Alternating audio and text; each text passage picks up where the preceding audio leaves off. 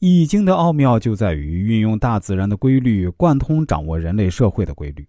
大自然中月圆则缺，潮起潮落，而人类社会也同样存在着这种物极必反的规律。人生的悲剧就是吉凶毁吝，吉凶毁吝，这个叫做无奈的必然律。那我们应该怎样做才能跳出吉凶毁吝的必然律，立于不败之地呢？六十四卦里啊。有一个牵挂是让你立于不败之地的。人们常说福祸相依，有很多人热衷于算卦，就是希望能预知未来，趋吉避凶。那学习易经是不是可以帮助人们趋吉避凶呢？有了理想，你就没什么吉凶了。那我们又应该如何理解卦象中爻辞所说的吉与凶呢？易经真的能趋吉避凶吗？首先要问啊，什么是吉凶？吉凶跟利害是不一样的，我们吉利吉利讲惯了，以为吉就是利，凶就是害，以为吉就是利，凶就是害，不是这样的。易经里所讲的吉凶是指啊，第一，你如果按易经的道理去走，一定有所得，那就是吉。什么是有所得呢？可能亏本也是有所得呀，因为我亏了，我长进了，怎么不是有所得呢？被人家骗了，我也有所得。为什么呀？因为我品性变好了。本来啊，他骗我，我就要骗他。但现在啊，我也不骗他了。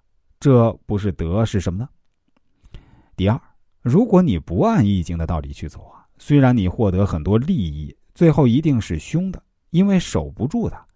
你只有从这个角度，才能了解什么叫不义之财，什么叫不义之财，什么叫不正当所得。否则，你很难接受这种观念。我们现在观念搞混了，老觉得吉凶就是利害，那你叫趋利避害就好了。不是这样的，利害其实是短暂的现象，得失才是长期的效果。有两句话：恩生于害，害生于恩。领导对你好，你就不长进啊，就放纵自己了，就养成很多坏习惯。领导一直逼你，对你很严苛，你就学到一身功夫。利是害的来源，害才是利的基础。你什么时候按易经的思维，把利跟害合在一起，就会慢慢得到正确概念。一个人成功时最怕的就是马上要失败了；一个人长进时，你就马上知道别人要赶上了。你成绩不好，那么人家还不见得要赶过你。成绩一好，马上所有人都要来赶上你，你给自己带来压力。你看这次是排名冠军，你就知道下次就糟糕了。多少人默默的只有一个希望超过你，这是事实啊。因此啊，我们千万要记住，我们只问应该不应该，少问结果会怎么样。人生应该是享受过程，而不是计较结果。你做事情是否有理想？有了理想，就没什么吉凶了。没有理想，你就会吉凶吉凶的。如果这个事儿是我一生一定要做的，那不管失败或者成功，我都要做。脑海里没有吉，没有凶。你一旦有了吉凶，就表示啊，你已经不是最高等了，已到中等了。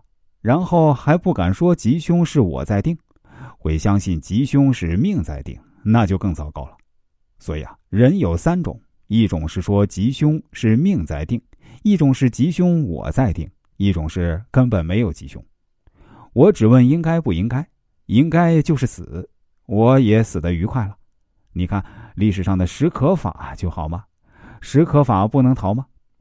以前战争要逃啊，太快了，一匹快马就逃了。他可以逃而不逃，我宁可死在这里。